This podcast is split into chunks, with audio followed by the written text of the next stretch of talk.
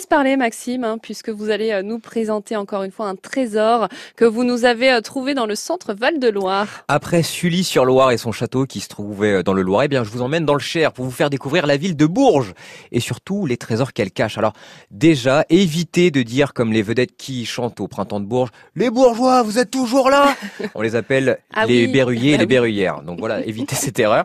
Les habitants là-bas sont très fiers de leur cathédrale, qui est l'une des plus belles que j'ai eu la chance de visiter. C'est un joyau de nos régions. Elle a été construite il y a huit siècles et elle est désormais classée monument historique.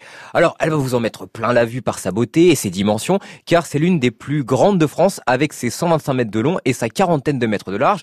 Pour vous donner une petite idée, elle a la même surface au sol que Notre-Dame de Paris, car elle a été bâtie selon les mêmes plans et vous pourrez voir sur la façade ouest cinq portails magnifiquement ouvragés qui correspondent aux cinq travées de l'intérieur.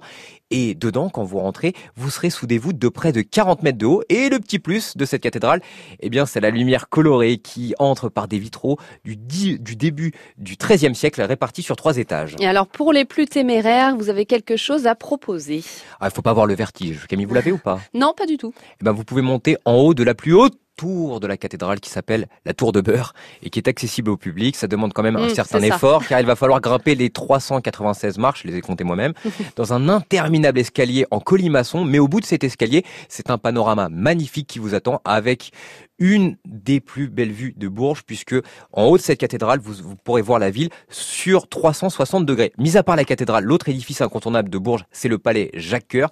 Car oui, Jacques Cœur, comme le lycée de Bourges, le théâtre, l'hôpital, mais aussi le pub, les taxis, l'auto-école, c'est en fait le grand argentier du roi Charles VII qui a eu un destin incroyable puisqu'il est devenu l'un des hommes les plus riches du royaume. Et il disait souvent, Jacques Cœur, à vaillant cœur, rien d'impossible.